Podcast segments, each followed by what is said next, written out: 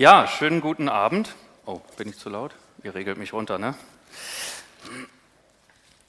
Schön mal wieder bei euch zu sein. Äh, ihr erinnert euch vielleicht, vielleicht auch nicht. Ich bin äh, der Aushilfsprediger, der von Breitenberg rüber äh, kommt. Ich habe jetzt ein Jahr da ein bisschen ähm, geholfen. Ist jetzt aber auch schon wieder vorbei.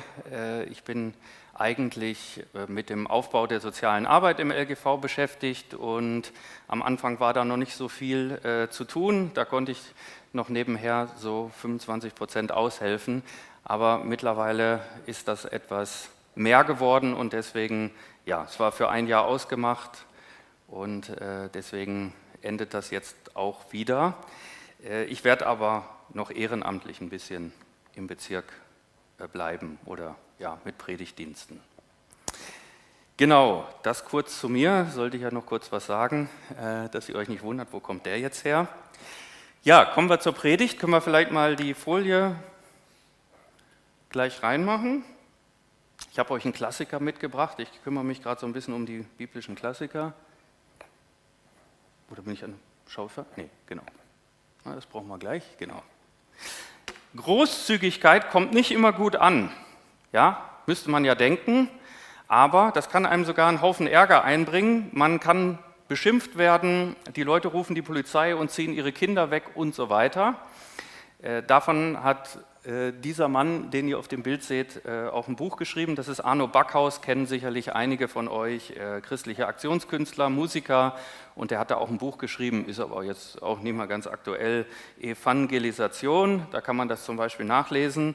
Und zwar hatte er so eine Aktion, um mit Menschen ins Gespräch über den Glauben zu kommen, setzt er sich manchmal mit einem Hut, äh, sage ich mal, wie ein Obdachloser oder ein Bettler, setzt er sich so in äh, die Fußgängerzone und äh, in dem Hut hat er lauter Münzen und dann ein Schild dabei, da steht drauf, ich bin reich beschenkt, nehmen Sie sich was raus. Ja, so. Ähm, aber das Verrückte ist, die Leute, die sind damit völlig überfordert, dass da nun einer sitzt, der Geld verschenken will und die werden da richtig böse zum Teil. Also mit manchen hat er gute Gespräche, aber manche sind da komplett überfordert. Und ähm, die äh, beleidigen ihn dann, die versuchen ihn da wegzuscheuchen und zu sagen, geh mal hin und schaff was, äh, das es doch nicht, dass man hier rumsitzt äh, und so weiter, also alles Mögliche. Und äh, immer wieder wird auch die Polizei oder das Ordnungsamt gerufen. Und tatsächlich ist es so, dass er einmal schon vom Beamten des Platzes verwiesen wurde, äh, weil Geld verschenken muss man in Deutschland beim Ordnungsamt anmelden. Ja, also hättet ihr es gewusst? Ja, Vorsicht, ne? kann eine Ordnungswidrigkeit sein. Einfach so unangemeldet Geld an Leute verschenken, das geht bei uns nicht. Äh, und dann wurde er auch des Platzes verwiesen. Ja, stellt euch das vor, das wird jeder machen. Das, das geht natürlich nicht. Ne?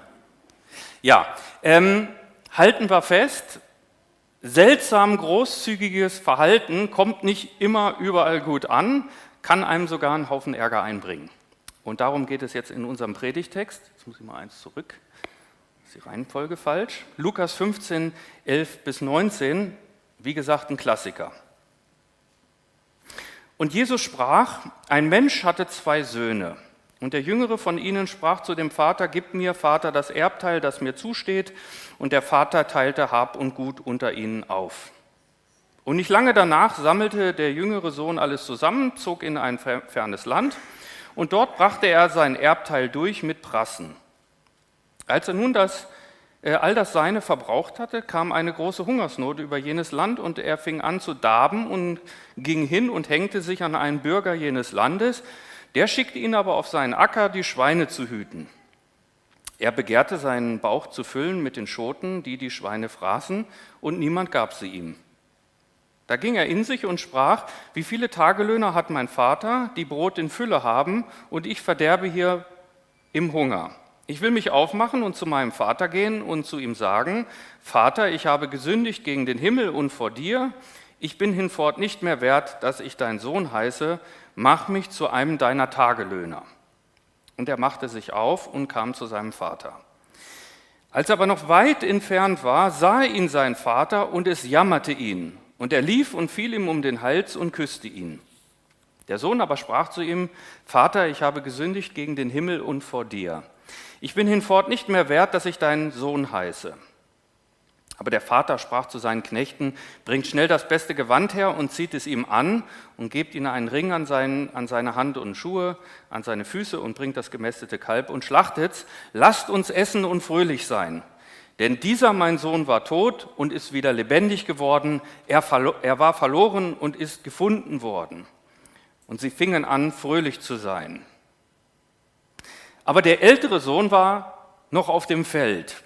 Und als er nahe zum Hause kam, hörte er singen und tanzen und rief zu sich einen der Knechte und fragte, was das wäre.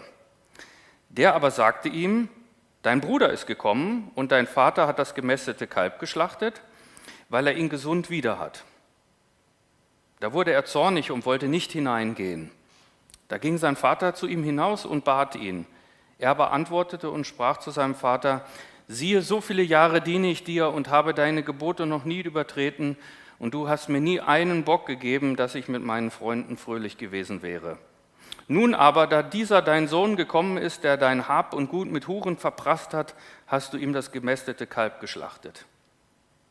Er aber sprach zu ihm, mein Sohn, du bist alle Zeit bei mir und alles, was dein ist, das ist, äh, was mein ist, das ist dein. Du solltest aber fröhlich und guten Mutes sein, denn dieser dein Bruder war tot und ist wieder lebendig geworden. Er war verloren und ist wiedergefunden. Ja, der Text ist, denke ich, weltbekannt. Äh, laut Spiegel ähm, muss ein allgemein gebildeter Mensch in Deutschland diesen Text kennen. Ja, also auch wenn er jetzt kein Christ ist oder so, aber das muss man kennen. In christlichen Kreisen sowieso. Ich nehme an, ihr kennt den alle, habt den schon oft gelesen und auch gehört. Ähm, aber das ist auch ein bisschen das Schwierige an dem Text. Er ist eigentlich sehr bekannt, aber es ist gar nicht so einfach zu sagen, worum es da ganz genau geht. Wenn wir da jetzt eine Umfrage machen würden und mal schauen würden, wie ist das, ähm, äh, worum äh, geht es da genau, werden wir sofort merken, so einfach ist das gar nicht. Denn dieses Gleichnis, ihr seht es hier schon alleine an der Textfülle, ist sehr komplex und es setzt, ähm, äh, es sind gleich mehrere Teile und es setzt eine gute Kenntnis der damaligen jüdischen Kultur voraus. Sonst verläuft man sich hier schnell oder ähm, achtet auf Dinge, auf die Jesus vielleicht gar nicht so raus wollte und ähm, übersieht andere, die er eigentlich in den Mittelpunkt stellt. Und der Sache wollen wir jetzt nachgehen.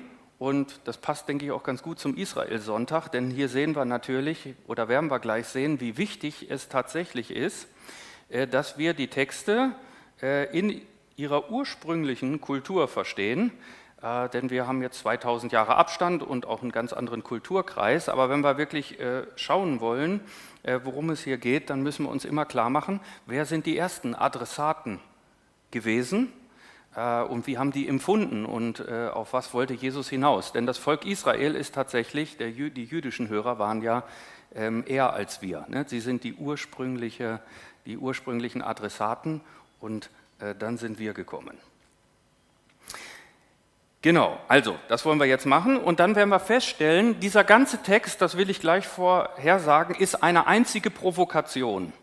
Und äh, also wirklich auch äh, eine, eine ziemlich extreme eigentlich für die damaligen Hörer. Wie gesagt, auf uns wirkt das vielleicht nicht so stark, äh, aber das wollen wir uns klar machen. Das, was sich die Hauptfigur dieses Gleichnisses hier leistet, das ist für den damaligen Hörer schwer erträglich. Ja, das ist schon fast obszön. Jetzt werden wir vielleicht denken, ja, also das wundert mich jetzt nicht. Äh, das kann ich mir vorstellen. Also was der junge Mann da macht, äh, das ist ja nun wirklich äh, schamlos. Fordert frech sein Erbe, versäuft es, bringt es mit den Huren durch, dann die unappetitliche Szene mit den Schweinen und so weiter. Kein Wunder, dass die Hörer, damals die Pharisäer und Schriftgelehrten, zu denen redet Jesus hier, könnt ihr im Zusammenhang sehen, dass die da ziemlich pikiert waren und wenn, er, wenn Jesus denen da solche Unanständigkeiten präsentiert. Aber das ist tatsächlich weit gefehlt.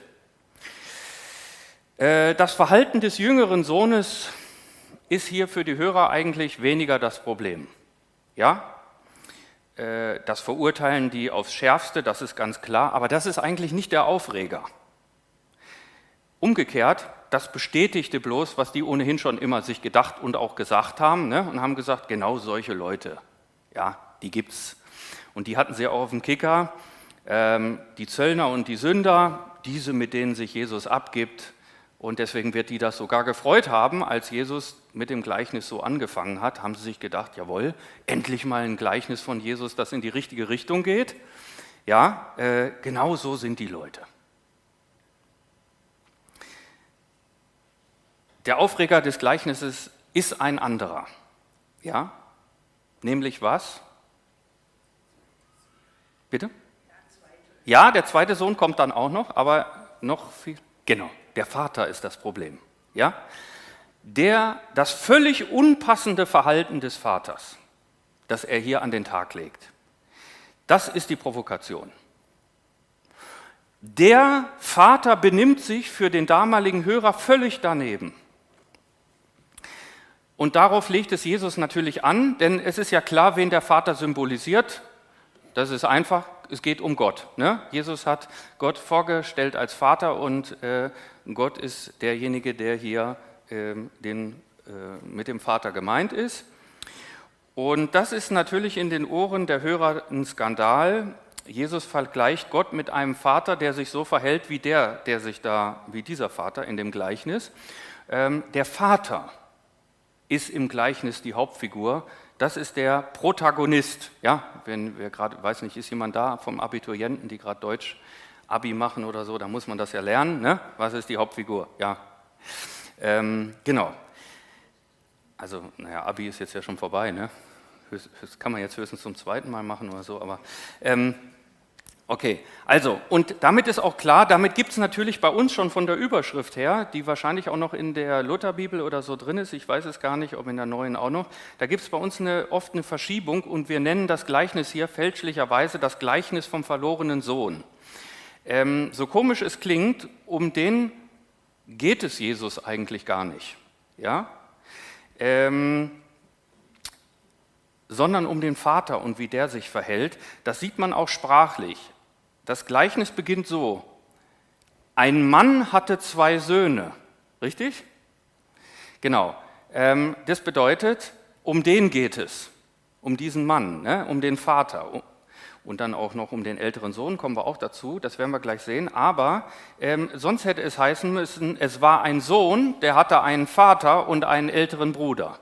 Ja? Dann geht ein Gleichnis, dann wäre äh, der verlorene Sohn hier der Protagonist, aber tatsächlich geht es natürlich um den Vater. Der jüngere Sohn spielt hier streng genommen nur eine Nebenrolle.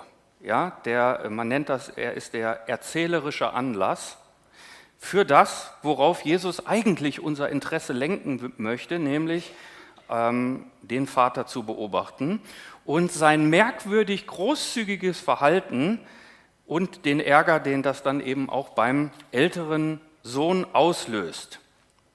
Und deswegen habe ich mir jetzt mal erlaubt, das Gleichnis etwas anders zu überschreiben, und zwar ähm, das Gleichnis vom verhaltensauffälligen Vater. Ja, das Gleichnis vom verhaltensauffälligen Vater, so müsste man das eigentlich überschreiben, denn genauso wirkt der Vater auf die damaligen Hörer.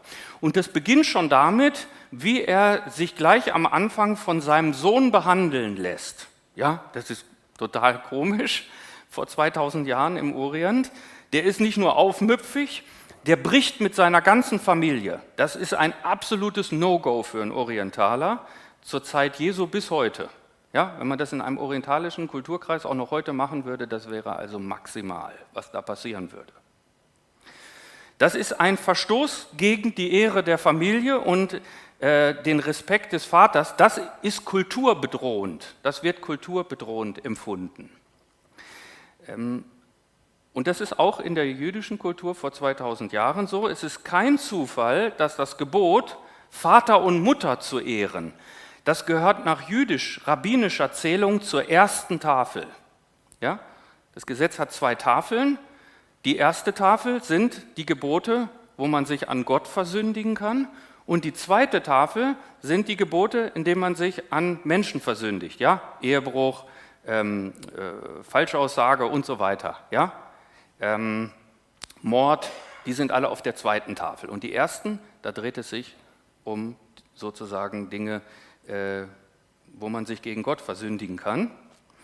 Und da bemerken wir den Stellenwert, ja, dass man das zur ersten Tafel rechnet.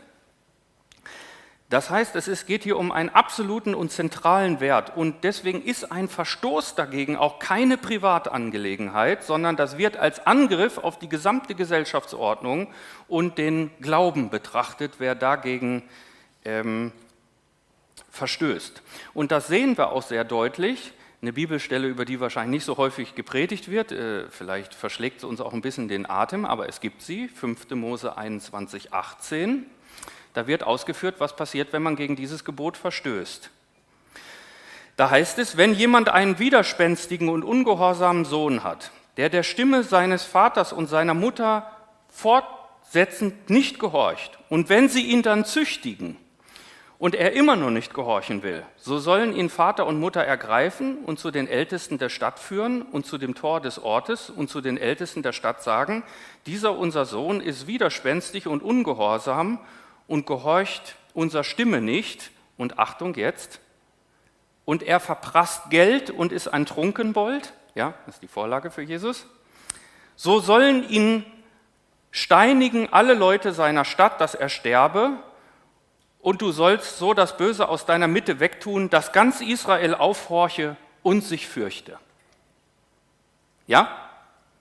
Das ist das Normalverhalten. Das ist das, was zu erwarten gewesen wäre, wenn jemand sich so etwas ähm, erlaubt. Das ist auf dem Hintergrund dieses Normverständnisses, sagt Jesus jetzt plötzlich, unterteilte er Hab und Gut unter sie. Ja, das schlägt dem fast den Boden aus für den damaligen Hörer. Das ist nicht nur seltsam, das ist völlig falsch. Das stellt alles auf den Kopf, was der fromme Hörer für gut und richtig und anständig empfindet. Das stellt das Gesetz des Mose auf den Kopf. Das geht nicht. Warum tut der Vater das? Ja, das ist ja das Rätsel was, was man sich gar nicht erklären kann. Ist der schon dement? Ja, kriegt er das nicht mehr mit? Aber das können wir vergessen. Das, äh, er kriegt noch sehr, sehr viel mit. Das merken wir hier. Ist das Teil, Teilnahmslosigkeit? Ist dem egal? Ja, ist der vielleicht Hippie und sagt, ist ja nur, ist ja nur Geld, ist doch mir wurscht. Ähm, ist es ihm egal, ob sein Sohn auf die schiefe Bahn gerät? Denn das ist ja jetzt vorprogrammiert, das weiß ja jeder.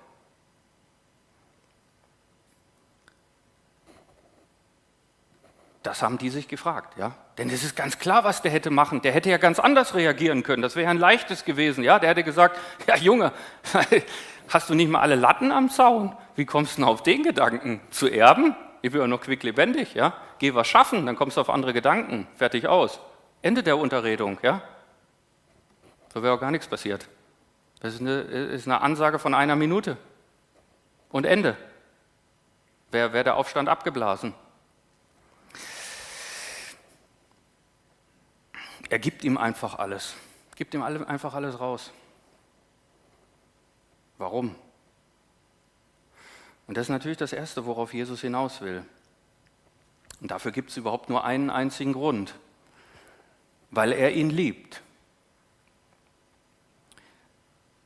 Der Vater verhält sich so sehr vorausschauend, um seinen Sohn eines Tages wieder zu gewinnen. Denn so ist es ja, ne? wenn man jemanden nicht ziehen lässt, dann kann er auch nicht zurückkehren. Wenn nur was man verliert, kann man auch wiederfinden. Und schaut mal, wie äh, Jesus den Vater die Umkehr des Sohnes beschreiben lässt. Das ist äh, sprachlich sehr interessant. Ich weiß gar nicht, wo ist es denn jetzt hier? Oh, müsst euch selbst orientieren einmal. Ähm, er sagt, er war verloren und ist gefunden worden.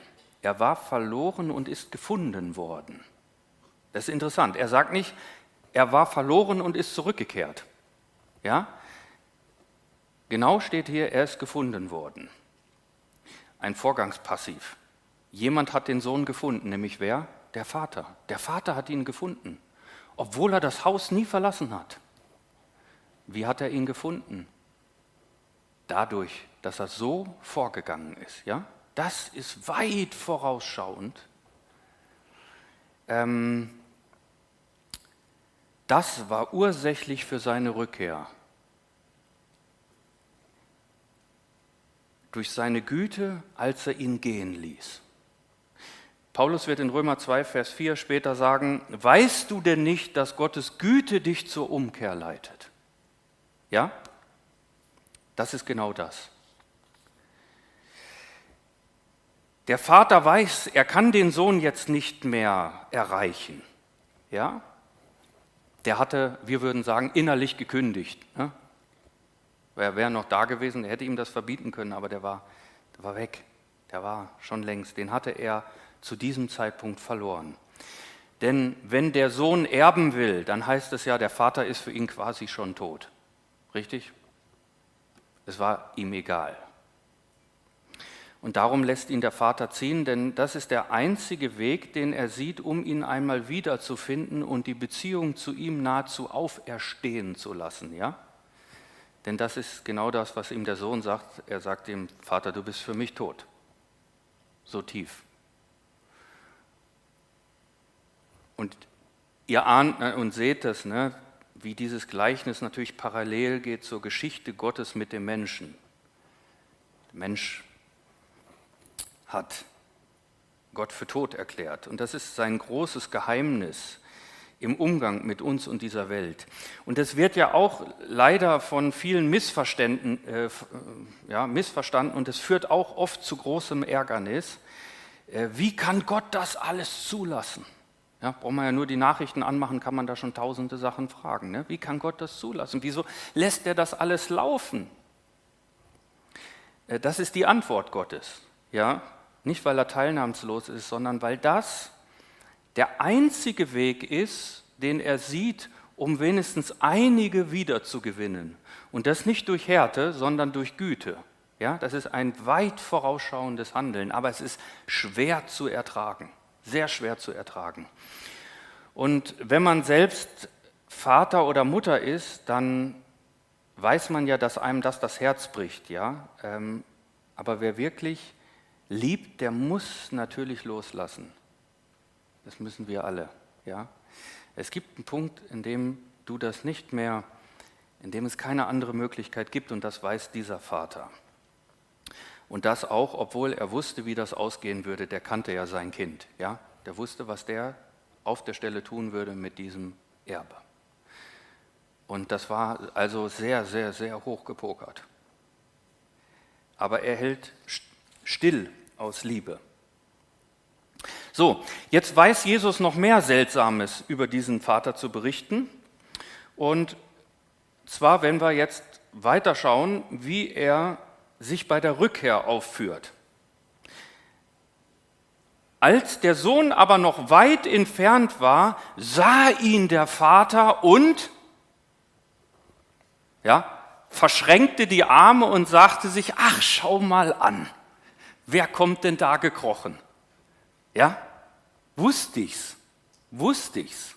Habe ich ihm doch gleich gesagt, dass das schief geht. Geschieht dem grad recht, dem Bengel. Jetzt hat er seine Lektion gelernt. Ne? Jetzt kann er mal ganz, ganz von unten wieder anfangen. Oder? Wäre das so komisch? Müsste man vielleicht nicht sogar das so machen? Was tut dieser komische Vater? Da wurde der Vater erfüllt von Mitleid und Barmherzigkeit und er lief und fiel ihm um den Hals und küsste ihn. Wisst ihr, ähm, das, das Verrückte ist ja, der Rückkehrer hat hier noch gar nichts gesagt. Ja? Der wusste ja noch, gar nicht, ob es bei dem Einsehen gab oder ob der sagt, uh, Vater, ist gerade schlecht, kann ich dich noch mal anpumpen? Ja, Du weißt, Inflation und so weiter, das Mossbier ist jetzt viel teurer geworden und die Frauen sind auch anspruchsvoller, ich bräuchte noch mal was. Ja? das ist ja nicht sicher gewesen, dass der das eingesehen hat. Und ich möchte jetzt nicht zu viel rein äh, interpretieren, auch in den Text. Also da gehen die Meinungen der Ausleger auch vorbei. Aber so ganz hundertprozentig ist am Anfang diese Bekehrung auch noch nicht. Ne? Die ist auf jeden Fall sehr selbstsüchtig. Er sagt, ich habe Hunger und beim Vater kriegt man ja was zu essen und deswegen geht er ja erstmal, motiviert ihn das. Ne?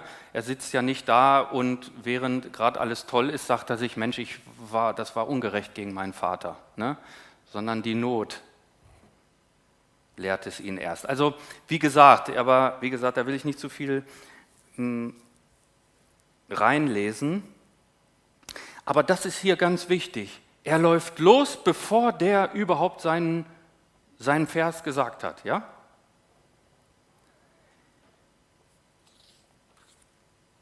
Er zögert keine Sekunde. Er liebt seinen Sohn ohne Vorbehalt. Der wartet gar nicht ab, ob das ob das bei dem jetzt irgendwas bewirkt hat. Und ähm, schaut mal, ähm, das hier, dieses Bild, sieht man jetzt nicht ganz so gut, äh, das ist von Rembrandt, das heißt der verlorene Sohn. Und wenn man da genau hinschaut, äh, ja, kann man jetzt da nicht so gut sehen, müsste da schon zu mir in den Keller kommen, da hängt es nämlich. Äh, nein, also wenn äh, müsste man näher rankommen, dann würde man sehen, Rembrandt hat den Vater hier mit äh, als Blinden gemalt. Ja, das sind die Augen eines Blinden. Und das ist natürlich hochinteressant. Das ist eine geniale theologische Interpretation. Äh, Rembrandt kannte natürlich das Gleichnis sehr genau und hier steht ja, der Vater sah ihn von ferne, also blind war der auf keinen Fall, sondern damit möchte er etwas ganz Besonderes aussagen, nämlich der Vater macht seine Liebe nicht vom Ansehen der Person abhängig, ja? Ähm, oder ob der Rückkehrer es überhaupt verdient. Der ist wie blind vor Liebe. Das ist natürlich sehr, sehr tief. Ja? Nochmals Paulus, Römer 5, Vers 8. Gott aber erweist seine Liebe zu uns darin, dass Christus für uns gestorben ist, als wir noch Sünder waren. Ja, hier, wie Scheuklappen.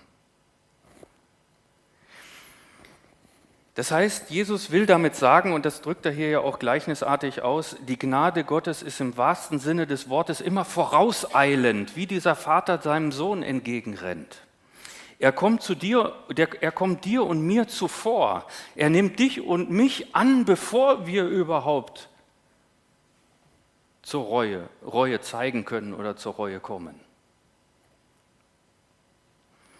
Ähm, wisst ihr, welchen Titel dieses Gleichnis deswegen in den orthodoxen Kirchen des Orients hat? Das ist hochinteressant, wenn man das übersetzt, dann heißt das so viel wie ähm, das Gleichnis vom rennenden Vater. So das, wird das da genannt. Äh, Im Englischen übrigens hat man das ein bisschen übernommen, im Deutschen nicht. Äh, da gibt es manche Übersetzungen, da steht äh, The Story of the Running Father. Ja? Das Gleichnis vom rennenden Vater. Äh, Wäre uns wahrscheinlich nicht aufgefallen, ne? aber die äh, orientalischen Christen sind da kulturell natürlich viel näher dran als wir. Die haben besseres Gespür für die Ungewöhnlichkeit der Geste. Aufspringen und losrennen, das tut nur wer? Laufburschen, ne? Knechte. Der Herr eines Hauses trägt als Ausdruck seiner Erhabenheit bodenlange Kleider. Und zwar so ein Zentimeter über dem Boden schwebt das. Ja? Über, über, dem Dreck. Man bewegte sich auf Lehmböden und was weiß ich. So, ähm, da kann man gar nicht mit rumspringen. Wenn man damit springt, dann liegt man da. Ne? Das, das funktioniert nicht, damit kann man nicht laufen. Was muss man also machen, wenn man laufen möchte? Hier, anheben, den Rock anheben. Und das ist etwa symbolisch gleichbedeutend mit dem, was wir die Hose runterlassen würden. Ne? Wenn die anheben, ist so, als wenn wir runterlassen. Das macht man nicht, das ist entblößend. Halt umgekehrt. Ne? Das heißt, der Vater geht bis zum Äußersten. Er entäußert sich in der Liebe zum verlorenen Sohn. Der ist völlig außer sich. Jeder, der dabei steht, sagt, was ist bloß mit dem alten Mann los? Dreht er jetzt völlig durch. Er ist bereit, sich in der Liebe zu erniedrigen und Knechtsgestalt anzunehmen. Das sage ich jetzt bewusst in der Sprache der Bibel, ja, weil das ist das, was er hier tut. Und da klingelt sicherlich bei uns was und da merken wir, was Jesus hier vorzeichnet. Seht, welche eine Liebe hat uns der Vater erwiesen, dass wir Gottes Kinder heißen sollen und wir sind es auch. 1. Johannes 3, Vers 1. Und dieses Bild der überwältigenden Liebe Gottes, ähm, von der hofft Jesus, dass er, wenn er das seinen Hörern so vor Augen stellt, dass sie das verändert, dass sie sich von dieser Liebe des Vaters anstecken und verändern lassen. Und das hält er offensichtlich für alles andere als selbstverständlich, denn ähm, der ältere Sohn findet das Verhalten des Vaters ja nicht nur ziemlich seltsam, sondern sogar reichlich ungerecht. Nachvollziehbar? Ich hoffe es, denn genau darauf legt Jesus es an. Das ist auch interessant. Er will, dass seine Hörer den Ärger des Sohnes nachvollziehen können. Mehr noch, er will, dass man sich mit dem älteren Sohn identifiziert. Das Gleichnis erzählt er ja Frommen, und äh, die hatten ihn ein paar Verse vorher gefragt, ähm, ist das nicht reichlich ungerecht, wenn du im Namen Gottes immer die ganzen zügellosen, unmoralischen und leichtfertigen Menschen ins Reich Gottes einlädst, obwohl die gar nichts vorzuweisen haben, mit denen die das wert wäre? Was in aller Welt zieht dich zu den Sündern und zu den Zöllnern hin? Was haben denn die gemacht? Was, hast, was findest du eigentlich an denen? Ja, das ist denen eine ehrliche Frage gewesen. Die haben doch, die haben doch so ein Angebot nicht, gar nicht verdient, die, die hätten Strafe verdient. Du weißt nicht mal, ob die sich bessern werden. Ja, das ist ja auch hochinteressant in der Bibel, dass uns immer gar nicht erzählt wird, ob, die, ob, ob dann die Bekehrung dauerhaft war. Entschuldigung, ich muss mal hier kurz, das zieht mir hier mal mein. Ähm, es gibt ein bekanntes äh, jüdisches Sprichwort, äh, das die Pharisäer auch gerne benutzt haben, und äh, das wird auch im zweiten Petrus wiedergegeben. Ein Hund kommt zum Erbrochenen zurück und eine gewaschene Sau wälzt sich wieder im Dreck. Ja, das war die Meinung. Sag, guck mal, die Leute, das wird doch nichts. Stattdessen wir Frommen, ja, wir bemühen uns von morgens bis abends nach den guten Geboten Gottes zu leben. Ähm, wir kommen zu jedem Gottesdienst, jeder Gebetsstunde, jede Dings und was weiß ich, was sie alles hatten, um. Wir setzen uns für seine Sache ein. Wir bekennen uns zu dir. Und die anderen, die achten die heiligen Worte Gottes für Dreck und lassen Gott einen guten Mann sein. Und wenn dann alles im Bach runter ist, dann kommen sie einfach angekrochen und sagen, Gott vergib mir und dann kriegen sie einfach alles. Ist das gerecht? Als ob nichts gewesen ist, dann sagst du, Jesus, dann gibt es ein Freudenfest im Himmel und dass Gott sich über einen Sünder mehr freut als über 99 Gerechte, die der Umkehr nicht bedürfen? Was ist das, was ist das für eine Logik? Muss man erst bei den Schweinen landen, damit Gott einen liebt? Ja? Das, das waren die Fragen. Er, wir tun ja äh, manchmal so ein bisschen so, als ob die Pharisäer so grundlos gehässig waren. Die waren äh, gehässig, aber war es auch wirklich grundlos? Ja? Nein, das, war denen, das hat die natürlich geärgert. Aber ist das wirklich so unverständlich, was die da bei Jesus vorbringen? Ich glaube nicht. Ja? Und darum nimmt Jesus diesen Vorwurf auch auf in sein Gleichnis. Und das, was der ältere Sohn dem Vater vorhält, ist genau das. Und Jesus lässt diesen Vorwurf gelten. Das ist auch sehr interessant an diesem Gleichnis. Ja? Ähm, Jesus äh, signalisiert seinen Hörern damit, ich verstehe euren Ärger. Und achtet mal äh, drauf, wie positiv er das Bild dieses älteren Sohnes zeichnet. Äh, der ältere Sohn ist von Jesus so angelegt wie das Idealbild eines Sohnes in der Antike. Ja, der ist gehorsam, der ist treu, der ist fleißig. Besser geht's nicht. Und so ein Sohn, wollte jeder haben. Der kommt morgens vor allen aufs Feld und der ist noch auf dem Feld, als die Knechte schon gegangen sind. Ja, ist so. Deswegen muss er erstmal, der kriegt das als letztes mit. Die Knechte feiern schon alle. Da seht ihr, ja, Jesus treibt es natürlich auf die Spitze. Dann kommt der erst vom Feld. Der Letzte macht das Licht aus. Das war er.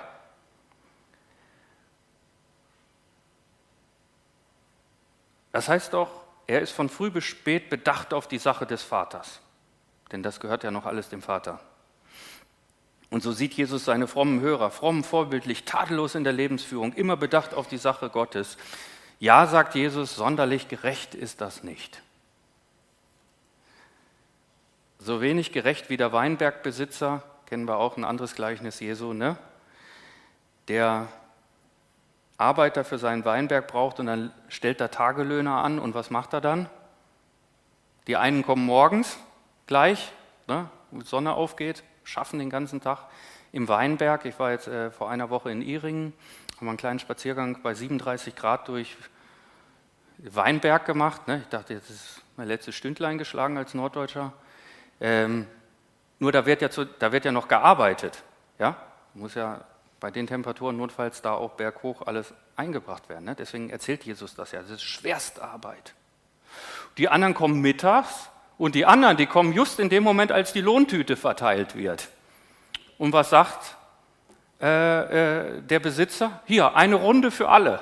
Alle kriegen das Gleiche. Ne? Die gucken in ihre Tüte und denken, das gibt's doch gar nicht. Was ist bei dem los? Und ähm, das ist natürlich auch das, was hier im Hintergrund steht. Der Vater steckt dem Heimkehrer ja den Siegelring an. Ja, kennen wir von Josef und dem Pharao, wissen wir, was das bedeutet. Das heißt, du hast wieder Vollmacht über meinen ganzen Besitz. So, das ist jetzt die Krönung. Ja? Das ist sozusagen die Sahnehäubchen auf all dem, was äh, der Vater hier macht. Der erneuert ihm also nicht nur die Sohnschaft und sagt, ja gut, vergessen wir das, bist na natürlich noch mein Sohn, sondern der setzt ihn wieder den, äh, äh, als Miterben ein. Ja? In das Erbteil von dem, der macht der, der Ältere jetzt noch halbe halbe mit dem, der seinen Teil schon durchgebracht hatte. Da rollen sich dir natürlich die Fußnägel auf, ne? Zu Recht. Ungerechter geht es fast nicht mehr. Das heißt, wir merken hier, Jesus will natürlich sehr, sehr provozieren. Er will auf diesen Punkt hinaus. Ne? Der lässt uns da nicht, der lässt seine Hörer da nicht raus. Ähm, er möchte den Zorn des Älteren für das menschliche Befinden, Empfinden als gerecht erscheinen, damit eben jeder anständige Mensch sagen muss, das geht nicht, das ist zu viel. Warum tut er das? Warum strapaziert er diese Spannung zwischen Barmherzigkeit und Gerechtigkeit bis aufs Äußerste? Warum provoziert er diese Unverständnis über die Gnade Gottes? Weil es völlig unverständlich ist, gell, was Gott da tut. Weil es völlig unverständlich ist, was er da an uns getan hat. Weil es völlig ohne Anknüpfungspunkt ist. Und wenn wir vom Israel-Sonntag reden, dann wissen wir ja, dass das alles hier, das ist natürlich auch ein Bild für Israel und die Heiden. Gell? Wir sind in den Erbteil Israels eingesetzt und haben nach der Bibel überhaupt gar keine Verheißung oder irgendetwas gehabt. Die teilen mit uns ne, ihren Messias. Das ist auch eine Seite dieses Gleichnisses. Was möchte Jesus erreichen? Er möchte, ähm, dass die Radikalität des Umdenkens vor Augen führen, die notwendig ist, wenn man diesen Gott verstehen möchte, den er verkündet hat. Er sagt nichts weniger als äh, zu den Frommen, auch ihr müsst euch bekehren, sonst funktioniert es nicht. Ihr seid der Sache Gottes zwar treu ergeben und redlich um seine Sache besorgt, aber ihr habt ihn nie verstanden. Ihr seid zwar nie weggelaufen, ihr wart immer bei ihm, aber ihr seid seinem Charakter und seinem Wesen letztlich fremd geblieben. Und euer Neid und Zorn deckt das auf. Ja? Wenn man den älteren Sohn anguckt und den Vater, dann kann man nicht sagen, da, äh, dann muss man sagen, da ist der Apfel relativ weit vom Stamm gefallen. Ne? Das, die, die beiden haben charakterlich nicht viel gemeinsam. Die sind völlig unterschiedlich. Und darauf möchte Jesus hinaus. Er möchte sagen, ihr versteht Gott nicht, weil euch das Herz Gottes fehlt. Ja? Denn Gott hat das Herz eines Vaters und im Herzen eines Vaters, da wird immer die Liebe über die Gerechtigkeit triumphieren. Und diese Bekehrung, sagt Jesus, ist auch für die Frommen nötig, nicht von etwas weg, wie die Sünder, sondern zu etwas hin, nämlich zum Herzen des Vaters, und damit hin zu den verlorenen Kindern Gottes. Das ist das, was Jesus hier sagen möchte. Denn wenn sie sich zum Herzen des Vaters bekehren, dann werden sie tatsächlich vom Zorn zur Mitfreude durchbrechen. Das ist die einzige Chance, wie der ältere Sohn sich auch mitfreuen kann, wenn er das Herz des Vaters bekommt. Gell? Denn aus dem Blickwinkel der Gerechtigkeit muss einem das immer wie ein Verlust vorkommen, aber aus dem Blickwinkel der Liebe ist es ein Gewinn. Du sollst aber fröhlich und guten Mutes sein, denn dieser dein Bruder war tot und ist wieder lebendig geworden, er war verloren und ist wiedergefunden. Ja, der Vater sagt, du hast recht, ja, stimmt. Aber dafür ist doch dein Bruder wieder da. Ja? Sagt natürlich die Hälfte der Leute, ja, hier schön.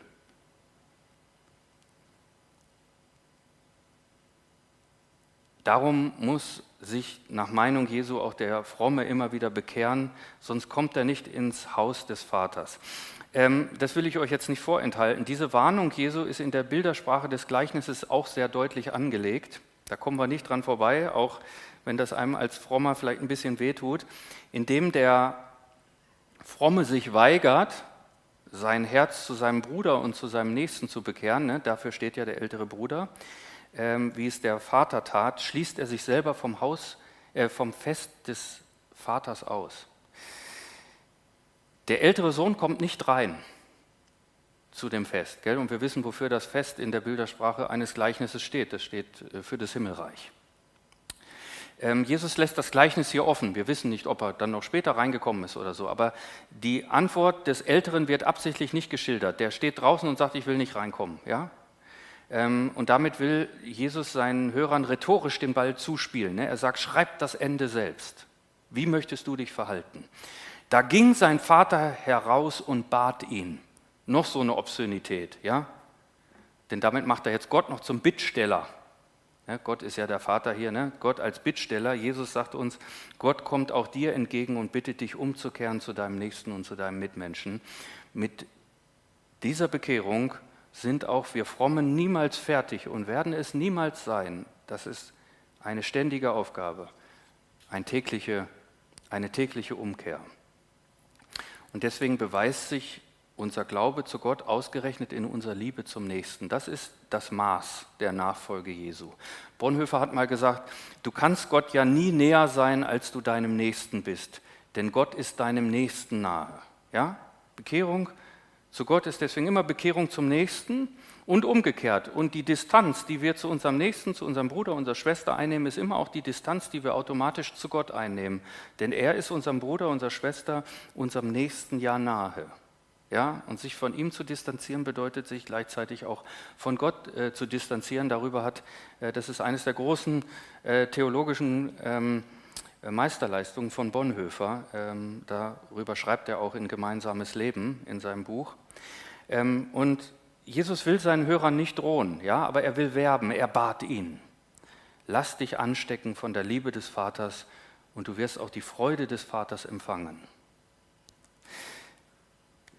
Zeit ist um, aber das möchte ich uns vielleicht noch hieraus auch zum Nachdenken mitgeben. Vielleicht ist das auch manchmal ein bisschen der Punkt, wenn uns, kann eines der Gründe sein, warum uns in unserem Glauben so ein bisschen die Freude fehlt. Ja? Dass es vielleicht sehr, sehr verkrampft ist. Wir halten uns an alles und machen und tun und so weiter und denken uns dann, ja, aber was ist denn mit den anderen und warum kriegen die denn das zu einem billigeren Tarif? Ähm, warum leisten sich denn da welche als Christen? Die leben ja immer nur so halb und so und musste man nicht. Ne? Und da kannst du dich natürlich Ständig äh, kann man stundenlang schimpfen über die Gottlosigkeit um dich her und du ärgerst dich über all die Unmoral dann auch noch in unserer Gesellschaft und die schlimmen Dinge heutzutage und was die Kirche noch alles macht und was dieser und jener wieder gesagt hat und die verweltlichten Gemeinden und müsste man nicht allen am liebsten äh, in den Hintern treten und Reformation predigen und so weiter und so fort. Nicht so, dass ich das nicht nachvollziehen könnte. Ja? Ich würde sogar sagen, ich habe eine Phase in meinem Leben als Prediger gehabt, so nach den Anfangsjahren kam so diese Ernüchterung und habe ich mir gedacht, das gibt es doch alles gar nicht. Ja? Und dann fällt man in so einen Modus, ne? kann man sich über alles aufregen und denkt, jetzt muss man Wort. Ich da äh, reingucke, ich habe die Predigten ja noch, die könnte ich so gar nicht halten heute. Ne?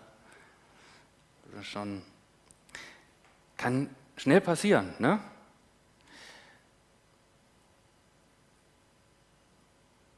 Und da fordert uns Jesus raus. Lass dich erneuern vom Herz des Vaters. Und das Schöne ist, kann sofort losgehen, das ist Jesu Einladung. Ich möchte beten. Herr Jesus, und darum möchte ich dich das bitten. Erneuere du in uns das Herz des Vaters, dass wir das Herz unseres Vaters im Himmel bekommen. Herr Jesus, wollen dir Danke sagen für alles das, was du für uns getan hast, dass du am Kreuz gestorben bist, dass du das getan hast und die vorauseilende Liebe Gottes warst, dass du für uns gestorben bist, als wir noch Sünder waren. Und Herr Jesus, wir können, wenn wir auf unser Leben schauen, auch in der Nachfolge zu dir überhaupt nicht sagen, dass wir das verdient haben, wenigstens im Nachhinein, dass wir uns dann der Sache würdig erwiesen haben, sondern auch da fehlt es natürlich an allem. Und du hast uns geliebt. Und Herr Jesus, jetzt bitten wir dich, dass du uns deswegen mit dieser Liebe auch erfüllst für unsere Mitmenschen, für unsere Brüder und unsere Schwestern, dass wir auch bereit wären, ja, loszulassen von dem Vergleichen und dem Neiden und was alles oft unser Herz auch erfüllt, ähm, dass wir von deiner Liebe und damit auch von deiner Freude erfüllt werden. Amen.